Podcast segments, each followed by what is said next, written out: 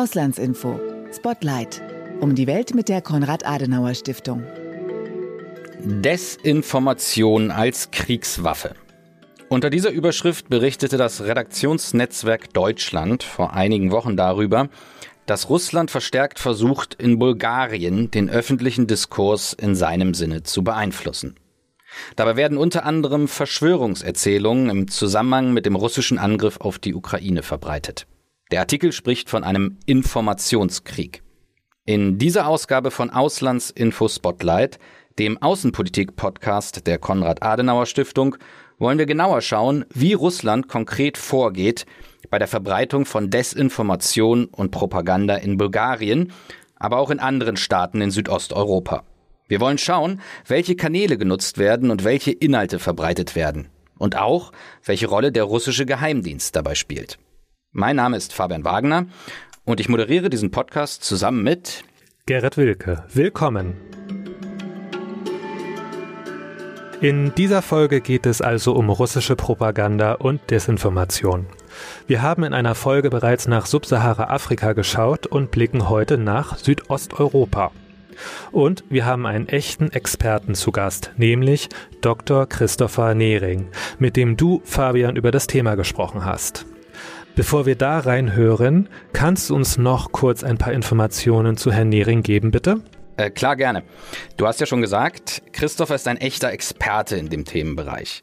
Er arbeitet derzeit an der Universität in Sofia als Gastdozent des Medienprogramms Südosteuropa der Konrad-Adenauer-Stiftung. Dort forscht er über Propaganda und Desinformation und betreut ein größeres Studienprojekt dazu. Christopher hat sich auch schon sehr intensiv mit Geheimdiensten beschäftigt. In diesem Jahr etwa hat er im Heine Verlag ein Buch veröffentlicht mit dem Titel Geheimdienstmorde, wenn Staaten töten. Darin rekonstruiert er zahlreiche Fälle, in denen Geheimdienste Menschen gezielt getötet haben. Christopher ist promovierter Historiker und hat osteuropäische und neuere Geschichte studiert, unter anderem in St. Petersburg. Okay, vielen Dank. Lass uns doch gleich mal reinhören in dein Gespräch mit ihm. Bei mir im Studio ist jetzt Christopher Nehring. Hallo Christopher, schön, dass du vorbeigekommen bist. Danke für die Einladung. Christopher, bevor wir unser eigentliches Gespräch beginnen und tief ins Thema einsteigen, möchte ich mit dir eine Art schnelle Fragerunde machen, quasi als Aufwärmübung. Das funktioniert ziemlich einfach. Ich gebe dir kurze Sätze vor, die du rasch und möglichst in wenigen Worten vervollständigst. Alles klar? Alles klar. Dann legen wir los.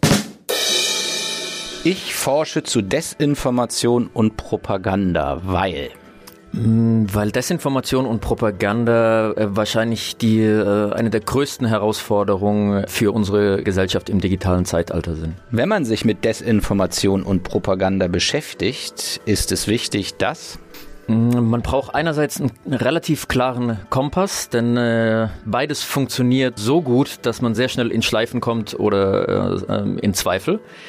Es ist auch sehr wichtig, ein Auge dafür zu behalten, wie Desinformation und Propaganda gestaltet werden, so dass man die Tricks relativ leicht erkennen kann, um eben nicht zu tief in Informationen einzusteigen, sondern so das Auge für das große Ganze zu behalten. Menschen sind anfällig für Desinformationskampagnen, weil Desinformationskampagnen sehr geschickt Emotionen ausbeuten, vor allem Ängste, Konflikte, negative Emotionen darauf abzielen ähm, und verstärken.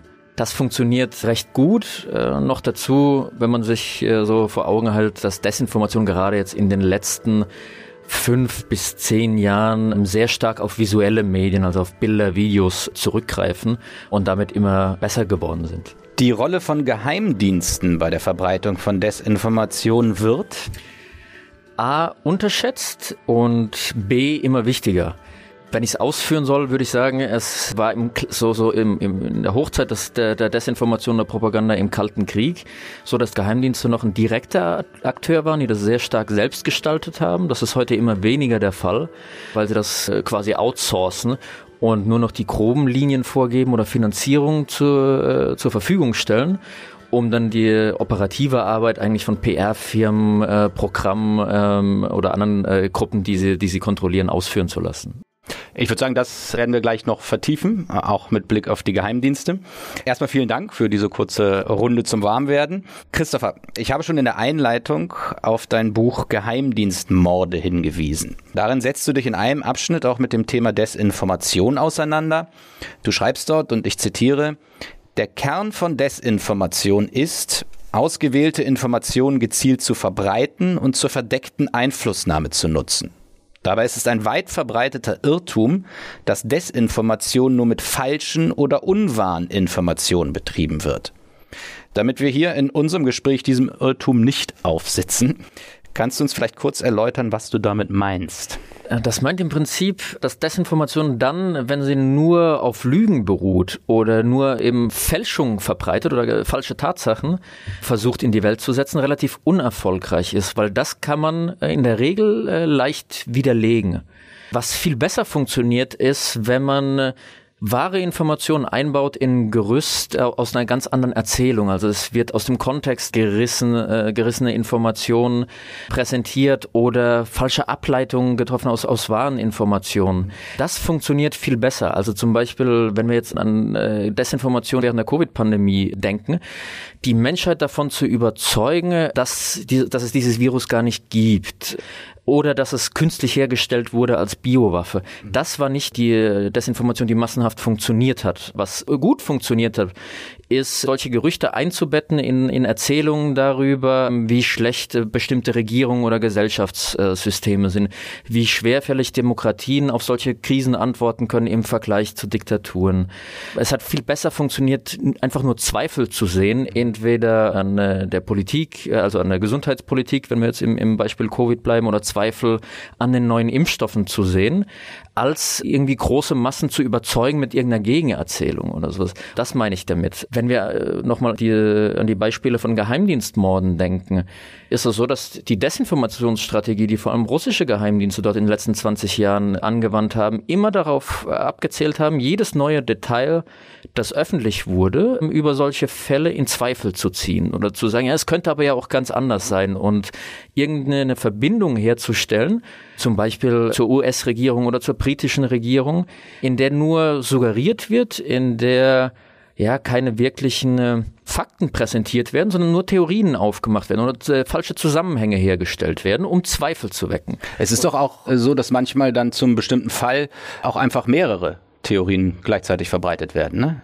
Das äh, ist eigentlich in der digitalen Zeit so ein Merkmal digitaler Desinformation. Wenn wir zurückdenken an die analoge Zeit während des Kalten Krieges, haben also selbst Geheimdienste oft jahrelang damit verbracht, zu versuchen, wirklich ein Narrativ zu schaffen. Also zum, ein Beispiel war, war zum Beispiel das Papstattentat 1981.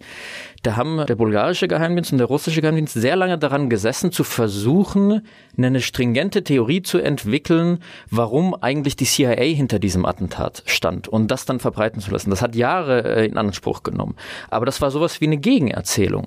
Sowas wird heutzutage gar nicht mehr gemacht, viel zu aufwendig, dauert viel zu lang und überzeugt auch nicht, sondern eben es werden immer neue Theorien äh, gestreut. Jeden Tag äh, erscheint irgendein neuer obskurer Artikel in einem der bekannten äh, Outlets in der irgendeine neue Spur verbreitet wird, angebliche neue Fakten enthüllt werden oder was ganz anderes vorgeschlagen wird, einfach nur um abzulenken und Zweifel zu sehen.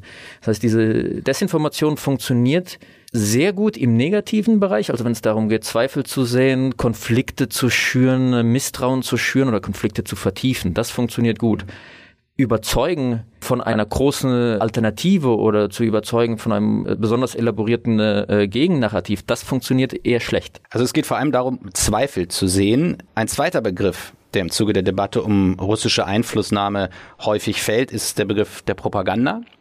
Lass uns diesen Begriff auch kurz festzurren. Was ist Propaganda auch in Abgrenzung zu Desinformation, der wir uns eben schon ein bisschen angenähert haben? Zwei Grundelemente, die sie fundamental von Desinformation unterscheidet. A, haben sie in der Regel einen offenen Absender drauf auf der Propaganda. Zum Beispiel eben äh, in klassischen Zeiten die Kommunistische Partei oder die NSDAP ein großes Beispiel für Propaganda, weil Propaganda aktiv darauf abzielt, äh, Menschen von einer eigenen Idee oder von einer Sache zu überzeugen.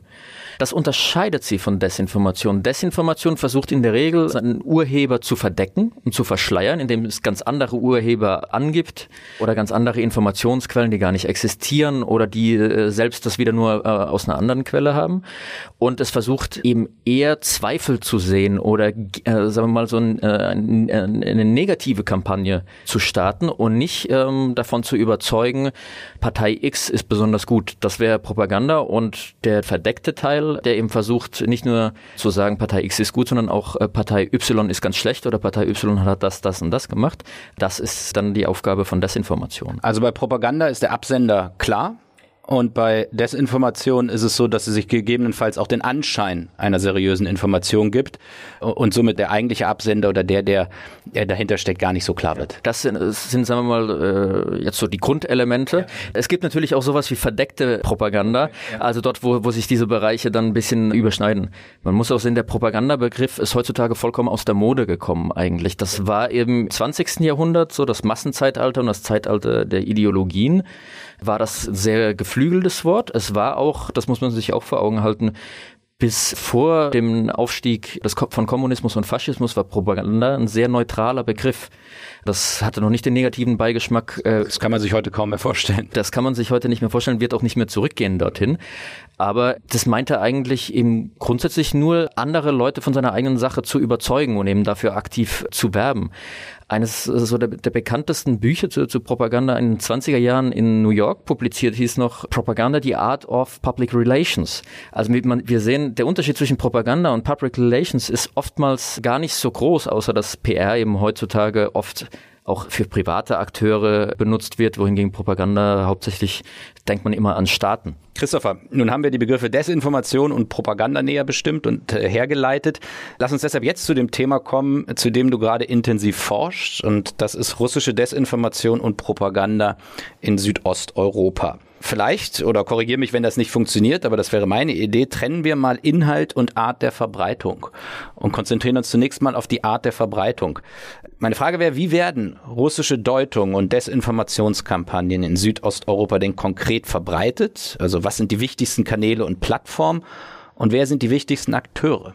Sagen wir mal, etwas, was man vorausschicken muss, ist natürlich, Südosteuropa besteht aus über zehn Ländern. Es ist nicht in jedem Land gleich. Es gibt ähnliche Muster oder es gibt eben auch so verschiedene Gruppen von Ländern. Einmal Ländern, die schon EU- und NATO-Mitglieder sind, wo sich die sowohl Form als auch Narrative unterscheiden von Ländern wie zum Beispiel Serbien, die nicht nur kein Mitglied sind, sondern eben auch ein sehr konfliktreiches Verhältnis gerade zur NATO haben, wo russische Stellen ganz anders operieren als in den anderen Ländern, also äh, viel offener agieren können können und auch viel klarer eine Anti-NATO- oder EU-Rhetorik im öffentlichen Raum fahren können.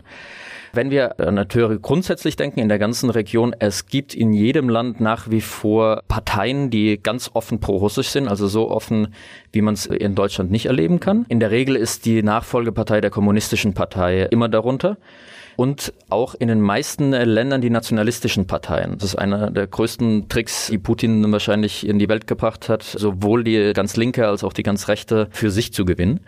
Das ist äh, wiederum in den meisten Ländern, in Rumänien und Kroatien zum Beispiel nicht. Dort äh, sind die nationalistischen Parteien nicht pro-russisch, aber in den meisten anderen. Das sind klassische Vehikel. Man hat in den meisten Ländern immer noch alte Kader aus der Zeit des Kommunismus. Die sterben zwar langsam weg, aber sie waren eben die letzten 30 Jahre noch sehr aktiv und haben eben ihre Netzwerke weiter gepflegt, sowohl von der kommunistischen Partei als auch zum Beispiel der alten Stadtsicherheit. Das sind klassische pro-russische Kader. Die wurden ausgebildet, erzogen zu einer besonderen Treue und Loyalität und auch oftmals zu einer großen überzeugten Freundschaft oder Liebe zu Russland, die eben bis heute noch ähm, aktiv sind. Bei verdeckteren Akteuren gibt es natürlich, wenn wir an einzelne Politiker oder Journalisten denken, die relativ pro-offen, äh, pro-russisch äh, schreiben, senden, was auch immer. Und natürlich der klassische digitale Bereich, der sich in Südosteuropa vielleicht nur in Gestaltung und in Ausmaß von anderen Regionen in der Welt unterscheidet. Sprich, die meisten großen klassischen Outlets, entweder der russischen Geheimdienste oder das Kreml oder von, von RT, von den ganzen Playern im Medienbereich, die es da gibt in Russland, haben quasi Schwesterseiten, die es in Bulgarien, Serbien, Mazedonien etc. gibt. Jetzt hast du schon angedeutet und auch äh, in deinen einleitenden Worten gesagt. Äh, welche Rolle spielen denn als Akteure Geheimdienste?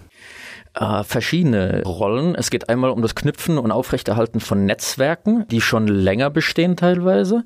Die ganz klassische Geheimdienstarbeit, äh, wenn wir jetzt weggehen von Spionage, das heißt dem geheimen Sammeln und Gewinnen von Informationen, unterhalten eben Geheimdienste in diesen Ländern nach wie vor Netzwerke zum Beispiel zu äh, Journalisten, die quasi dafür, die als angeworbene Agenten dafür klassische Einflussagenten äh, pro russische Informationen publizieren. Das ist so das Einfachste, das ist ein Modell, das noch aus dem Kalten Krieg stammt, das wahrscheinlich in der Zukunft sich überholen wird, weil digitale Desinformation einfach viel mehr Quantität produziert äh, mit weniger Aufwand. Es gibt natürlich äh, sogenannte Trollfabriken, die unterhalten werden. Bei diese, äh, das können oftmals auch ein, schlichtweg PR-Agenturen sein, die gegründet wurden. Und ähm, wenn man die Spuren nachverfolgt der beteiligten Personen, landet man früher oder später immer wieder im Kreml. Oder bei Personen, die bekanntermaßen Verbindungen entweder direkt zur Präsidentschaft oder zu den äh, Sicherheitsdiensten in Russland unterhalten. Das ist natürlich kein Nachweis, dass alles, was davon dort kommt, vom Kreml bestellt oder bezahlt ist. Also da bewegen wir uns in einer Welt, wo man von der Öffentlichkeit nicht ganz tief in alle Details reinschauen kann. Aber das sind die klassischen Formen und Verbindungen, die dort bestehen. Kommen wir äh, nun zur inhaltlichen Dimension der russischen Propaganda in Südosteuropa. Was sind da die Themenschwerpunkte? Die Themenschwerpunkte, und das ist erstaunlich, haben sich jetzt seit dem äh, äh, russischen Angriff auf die Ukraine noch nicht mal äh, so stark geändert. Sie sind natürlich viel schärfer geworden und haben äh, einen viel konkreteren Anknüpfpunkt. Es geht einmal darum, die Länder zu bewegen, eine ja, neutrale Haltung einzunehmen, wie es genannt wird. Also selbst NATO-Mitglieder davon zu überzeugen, nur auf dem Papier NATO-Mitglied zu sein, aber weder NATO-Truppen ins Land zu lassen, noch ihnen zu gestatten, das Land eben als logistische Basis für irgendwelche Aktivitäten, die mit der Ukraine zusammenhängen, zu nutzen. Was natürlich im eigentlichen Sinne jetzt keine neutrale Position wäre. Das, es gibt keine Neutralität, auch nicht für ein NATO-Mitglied in diesem Konflikt, aber es wird eben so propagiert. Ähnliche Propaganda und, und Desinformationsinitiativen, also diese Narrative, hatten wir schon vor dem Februar 2022. Jetzt ist es natürlich viel stärker und viel konkreter. Angst zu schüren, Angst vor allem. Einmal äh, ein großes Narrativ zum Beispiel in Bulgarien, ebenfalls NATO-Mitglied, ist, dass selbst von oberster Stelle im Land verbreitet würde, wenn man Waffen liefert an die Ukraine, wird man zum, zur direkten Konfliktpartei. Das ist ein, ein Narrativ, das man in vielen Ländern beobachten kann, das alle prorussischen Akteure benutzen in der Region, damit keine Waffen aus diesen Ländern in die Ukraine geliefert werden. Und Bulgarien ist einer der größten Waffenexporteure in Europa. Es wird Angst geschürt, dass quasi die, die Energieversorgung nicht gesichert ist in diesem Winter. Also die große Angst, dass die Bevölkerung wird frieren müssen. Der ganze Energiesektor in Südosteuropa ist eigentlich noch viel abhängiger von russischer Energie als Deutschland. Das mhm. muss man sich vor Augen halten. Die Teuerung äh, in, nicht nur in diesem Jahr, auch eigentlich in den letzten zwei, drei Jahren ist schon extrem. Aber das ist auch nochmal was, was, was viel stärker und viel offener eingesetzt wird, so dass eben in mehreren Ländern auch schon ja, durchaus Regierungsmitglieder öffentlich dafür eingetreten sind, wieder mit Gazprom Verhandlungen über Gaslieferungen aufzunehmen. Und wenn wir jetzt direkt auf den Ukraine-Krieg gucken, die Begründung des russischen russischen Regimes zum Krieg sind ja vielfältig und zum Beispiel die Erzählung, dass es einen Drohnengenozid gegeben hätte und man deshalb zur Verteidigung der Menschen in die Ukraine hätte einmarschieren müssen und dieses Land entnazifizieren müssen. Werden diese offenkundigen Falschbehauptungen auch äh, breit gestreut in Südosteuropa? Es wird versucht, sagen wir mal, die spezifische Behauptung hat das jetzt nicht irgendwie in den großen politischen Diskurs geschafft. Das ist, äh, wabert in so in seiner digitalen Blase und unter pro-russischen Kräften, Organisationen oder eben der Bevölkerung mit dieser Einstellung umher. Es gab vereinzelte Aussagen, äh, durchaus auch von Regierungsmitgliedern in verschiedenen Regierungen in Südosteuropa, die zum Beispiel im Februar die Sprachregelung des Kremls von einer äh, militärischen Spezialoperation übernommen haben. Der bulgarische Verteidigungsminister musste zum Beispiel deshalb zurücktreten im Februar. Das ist aber kein Mainstream geworden, also das hat sich nicht durchgesetzt, selbst unter den einflussreicheren pro-russischen Kräften in diesen Gesellschaften, das so zu übernehmen, ähm, weil das, äh, das einfach zu offensichtlich ist. Die Narrative, die übernommen werden, in, wir haben eine Ausnahme in Serbien, wo äh, zum Beispiel Sputnik, offizielles russisches äh, Staatsmedium,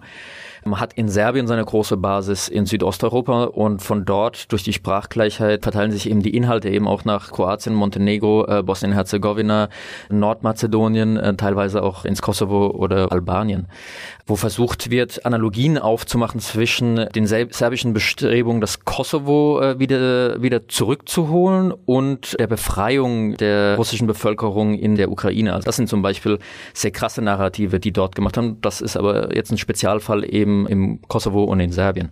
Ja, was erfolgreich oder was viel, viel weiter verbreitet ist und was auch gefährlicher sind, sind eben diese anderen Themen, die das Werben äh, für eine angebliche Neutralität, die Agitation gegen Waffenlieferung, die Agitation dafür, mit Gazprom weiter Energielieferungsverträge abzuschließen das sind die Sachen, die sind viel weiter verbreitet als jetzt zum Beispiel eben der, der tatsächliche Glaube daran, äh, dass Russland die Ukraine befreien würde oder dass es eine, eine Operation wäre, um faschistische Kräfte zu stoppen. Das hat es nicht geschafft, irgendwie in den Mainstream der Gesellschaften einzudringen. Mit Angst kann man viel besser arbeiten. Die Angst äh, zu frieren, die Angst, Russland oder irgendwer würde diese Länder direkt angreifen. Was das hat schon militärstrategisch keinen Sinn. Aber die Angst davor zu schüren, äh, das funktioniert recht gut. Und das sind auch eben die Botschaften, die man eben über Umfrageergebnisse zum Beispiel nachweisen kann, dass sie viel mehr Leute erreichen und viel weiter äh, verbreitet sind als äh, jetzt diese äh, angeblichen Befreiungsszenarien. Äh, wenn wir über Desinformation und Propaganda reden, das würde mich interessieren, wie du da in deiner Forschung mit umgehst, ist es natürlich auch wichtig, dass man äh, in irgendeiner Form klar trennen kann zwischen Desinformation und Propaganda auf der einen Seite und vielleicht steilen Thesen im Diskurs, die wir jetzt für falsch halten würden, aber wo wir sagen würden, ja, das ist eben freiheitlicher Diskurs. Das funktioniert eben so. Da würde mich interessieren, wie machst du das? Kann ja den Propagandavorwurf auch instrumentalisieren, dass man sagt, das ist Propaganda und, und das ist sozusagen eine nicht ernstzunehmende Position. Wie gehst du mit diesem Spannungsverhältnis um? Ja, zum einen die Instrumentalisierung wir haben das beim Begriff Fake News erlebt, ein Begriff, von dem ich äh, jeden abrate, ihn zu benutzen, unter anderem, weil er eben ausschließlich instrumentalisiert wurde. Wir denken äh, zum Beispiel an Präsident Trump, der jede Meinung oder jede Kritik an sich als Fake News zurückgewiesen hat. Das gleiche erleben wir auch schon sehr breit mit dem Begriff Desinformation, dass eben jetzt politische Gegner einfach grundsätzlich der Desinformation beschuldigt werden. Die Trennung dazwischen ist oftmals relativ schwierig. Um von Desinformation zu sprechen, muss man, sagen wir mal, die bösartige Absicht nachweisen können. Mhm. Das macht es oft schwierig. Es macht es dann einfacher, wenn wir natürlich bekannte Newsseiten oder Radiosender oder, oder einzelne Journalisten haben, von denen man sehen kann, sie verbreiten diese Nachricht nicht irgendwie unwissentlich, Sie wissen genau, was sie da, da tun und machen das auch nicht irgendwie einmal. Also es ist kein journalistischer Fehler, der ihnen unterläuft. Mhm. Oder sie haben zu einem Punkt äh, eine andere Meinung, ähm, sondern sie verbreiten jede Woche das Neueste, was aus dem Kreml kommt. Dann ist es schon sehr klar eine Absicht, die dahinter zu erkennen ist. Schwieriger wird es bei anderen Phänomenen, so bei, bei äh, Webseiten, die mit Falschinformation, äh, Skandalisierung etc. Äh, durch Clickbaiting äh, Geld verdienen. Also mhm. die, bei denen es nur darum geht, eine hohe Besucherzahl auf den Seiten zu generieren. Um Werbeeinnahmen zu bekommen.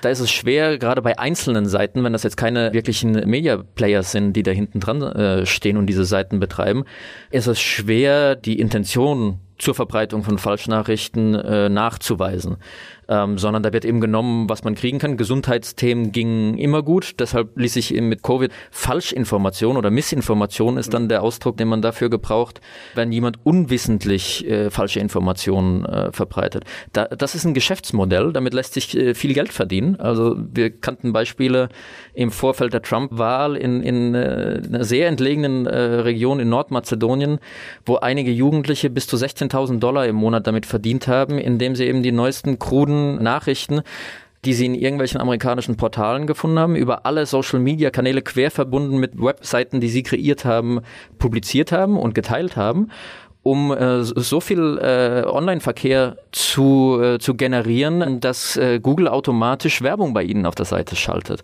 Und wie gesagt, damit konnte man in einer Region, wo, die, wo, der, wo das Durchschnittseinkommen 200 Euro beträgt, bis zu 16.000 Euro im Monat verdienen. Nun hast du in dem Magazin Internationale Politik in der aktuellen Ausgabe einen Artikel, der sich mit Propaganda, aber auch mit Geheimdiensten auseinandersetzt. Und da gibt es einen Abschnitt zu sogenannten Faktenchecks. Wir hören ja oft, Faktenchecks sind das, was gegen Desinformation wirken kann. Das klingt ja auch irgendwie erstmal einleuchtend. Da ist eine Behauptung, die ist jetzt nicht komplett falsch, aber doch in wesentlichen Punkten eben falsch. Und wir prüfen die und setzen einen Faktencheck dagegen. Du schreibst jetzt aber, dass das eigentlich eine ziemlich begrenzte Wirkung mhm. hat. diese Faktenchecks. Die Frage, die dir gestellt wird, ist Desinformation, Propaganda und Fake News lassen sich mit Fakten stoppen und du antwortest da etwas salopp schön wär's und führst dann die Argumente an. Kannst du vielleicht hier uns ja, das nochmal näher erläutern? Es wäre natürlich schön, wenn man durch Richtigstellungen die, die originale Falschinformation aus der Welt schaffen könnte oder eben davon zu überzeugen, dass es nicht so ist. Das Problem ist, dass das einfach in der Praxis nicht so funktioniert. In der Regel haben gerade diese großen Desinformations-Outlets und diese großen Portale, die eben diese ganze Information verbreiten, ein ganz anderes Publikum als die Faktenchecks. Je nachdem, ob es jetzt, sagen wir mal, unabhängige NGOs sind, die Faktencheck-Seiten unterhalten oder wie man es in Deutschland kennt, der Faktenfinder der Tagesschau, der noch eine große Reichweite eigentlich hat und ein großes Portal. Das Problem ist, er, der, der Faktenfinder der Tagesschau erreicht nicht dasselbe Publikum wie jetzt zum Beispiel ehemals Russia Today, AT Deutsch, als es noch zugelassen war. Das ist nicht dasselbe Publikum. Deshalb kann auch so, so das Fact-Checking dieselbe Wirkung entfalten. Dann, und das wurde schon in so gut wie jeder Studie wieder bewiesen, wenn man das mal quantitativ nachvollzieht, haben diese Faktenchecks eine viel geringere Reichweite, selbst als die originäre Desinformation oder die originäre Falschinformation. Mhm. Weil äh, Mark Twain hat mal gesagt, eine Lüge ist schon halb um die Welt gereist, bis sich die Wahrheit erstmal die Schuhe angezogen hat. Also Lügen verbreiten sich einfach schneller als äh, Faktenchecks. Faktenchecks sind immer reaktiv, sie kommen immer erst danach. Mhm. Das ist zu spät und zu langsam. Warum es jetzt, äh, warum ich nicht dafür argumentieren würde, das irgendwie abzuschaffen oder sowas, weil das Publikum, das es erreicht, ist eben so, na, es hält eben äh, so den vernünftigen Teil der Gesellschaft auf der richtigen Seite. Aber es, äh, durch die Faktenchecks werden wir nicht auf einmal, wenn wir zum Beispiel an Covid wieder denken, äh, Covid-Leugner oder, oder Reichsbürger oder was auch immer, nicht überzeugen können. Das sind einfach nicht dieselben Zielgruppen und wird nicht mit denselben Waffen gekämpft. Wie ich vorhin mal gesagt habe, Desinformation und Propaganda zielt sehr stark auf Emotionen und viel weniger auf Inhalte. Faktenchecks machen genau das Gegenteil. Das sind kühle Fakten gegen heiße Emotionen. Mhm. Das äh, funktioniert, äh, das passt äh, so nicht zusammen, um die gleiche Zielgruppe zu erreichen oder die gleiche Wirkung zu entfalten. Christopher, das klingt ja im ersten Hinhören so ein bisschen deprimierend auch. Gibt es denn andere Hebel, wo man ansetzen kann aus deiner Sicht, um eben auch Menschen du hast gesagt, Emotionen sind so wichtig, äh, um irgendwie Menschen zu erreichen, wo man das Gefühl hat, ja, okay, die sind eventuell anfällig für solche Desinformationen. Es gibt sogar ganz viele Möglichkeiten, was man gegen Desinformation und Propaganda machen kann. Äh, manches sind, sagen wir mal, eher negative Gegenmaßnahmen und manches sind proaktive Maßnahmen, um die, die ganze Gesellschaft resilienter, also widerstandsfähiger gegen, gegen Desinformation und Propaganda zu machen. Also es sind zwei Gruppen. Und das Schwierige ist, eigentlich muss alles davon davon gleichzeitig stattfinden, was es nicht passiert. Also wenn wir im Bereich negative Gegenmaßnahmen sind, was wir gemerkt haben, Desinformation und Propagandaverbreitung ist quasi ein Verbrechen, für das es keine Strafe gibt und für das niemand zur Verantwortung gezogen wird bislang. Das kann man ändern. Also man kann auch die bekannten Player in diesem Geschäft zur Rechenschaft ziehen. Man kann in die Finanzströme einstreiten. Die massenhafte Verbreitung digitaler Desinformation ist immer mit Millionenbeträgen verbunden, die durch die Welt geschoben werden. Das kann man verhindern. Wir haben es seit äh, dem 24. Februar erlebt, dass bestimmte Medien, die ausschließlich Desinformation und Propaganda in diesem Sinne verbreiten, auf einmal wieder verboten wurden. Wir haben früher zehn Jahre darüber debattiert, sollte man das tun und waren der Meinung, nein, wir sollten es nicht tun. Dann kam Covid-Krise und Ukraine-Krieg relativ zeitnah aufeinander und auf einmal äh, hat man gesehen, das ist Zensur im neutralen Sinne ausgedrückt. Das ist eine Möglichkeit, die man hat. Es sollte vielleicht nicht die erste äh, Möglichkeit sein, zu der man schreitet und sie hilft auch ganz alleine, vor allem im digitalen Zeitalter, hilft sie auch nichts. Aber es ist da durch den Verbot der Sendung schafft man eben auch Möglichkeiten, diese, ja, sagen wir mal, die Kosten für diese Player zu erhöhen und es schwieriger zu machen. Äh, Faktenchecks oder Debunking, also wo man sich inhaltlich mit äh, Desinformation und Propaganda auseinandersetzt, ist, wie, wie ich gerade gesagt habe, kein Werkzeug, das ich abschaffen würde. Ich würde nur davor warnen, zu viele Hoffnungen da reinzusetzen oder zu glauben, dass das alleine uns, äh, uns retten wird. In diesen Bereichen braucht man auch neue. Hm? Das waren jetzt negative sozusagen, wie das, du das genannt sind, hast? Das sind noch die negativen Gegenmaßnahmen. Die müssen auch unterstützt werden von Softwarelösungen. Das heißt, das ist nichts mehr, was der Mensch alleine regulieren kann. Man braucht Software, die solche Seiten, solche Videos, äh, zum Beispiel manipulierte Videos äh, etc. Äh, äh, leichter erkennt und dafür sorgen kann, dass es entweder gar nicht hochgeladen wird oder dass es gelöscht wird. Das äh, sind noch die negativen äh, Beispiele. Was man proaktiv machen kann, um die Gesellschaft einfach widerstandsfähiger zu machen. Wir müssen uns vor Augen halten, wir haben eine ganze Generation der Digital Natives, also die erste Generation, die mit dem Internet aufgewachsen ist zu der wir beide noch nicht gehören. Wir sind noch analog aufgewachsen. Die wurden alleine gelassen mit dem Internet. Niemand hat ihnen beigebracht, was sind Qualitätsmedien online, was sind gute Informationsquellen, was ist ausschließlich Unterhaltung, was sind Portale, wo einfach jeder jeden Tag alles hochladen kann, was er will. Und was sind Portale, wo eben Informationen in Kontext gesetzt werden, erklärt werden? Was ist der Unterschied zwischen einer Meinung, die online verbreitet wird, und Information? Hier sind wir im Bereich Medienbildung die einfach für die erste digitale Generation, das heißt die Leute, die jetzt irgendwo zwischen 20 und 30 sind und ihre Hauptinformationen der Online-Welt beziehen, die wurde völlig alleine gelassen und Teil hat sich natürlich selbst beigebracht oder hat das äh, gelernt und ein anderer Teil, vor allem Leute, die sich beruflich nicht damit beschäftigen, haben das nie gelernt. Den Fehler darf man nicht wiederholen. Ganz wettmachen kann man ihn gar nicht mehr, ähm, weil diese Leute zu alt werden, aber man darf ihn nicht wiederholen. Nur bis auf den heutigen Tag ist Medienbildung kein Schulfach. Mhm.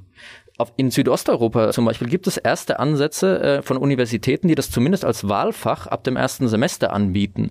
Das, äh, so zum Beispiel im, äh, im Kosovo. Medienbildung, also wo genau das in den Blick genommen wird. Qualitätsjournalismus fördern, Allgemeinbildung fördern. Es gibt auch einen neuen Bereich, der eben genau bei diesem Problem von Fact-Checking und Debunking ansetzt, also dass es immer zu spät ist oder nicht dieselbe Gruppe erreicht.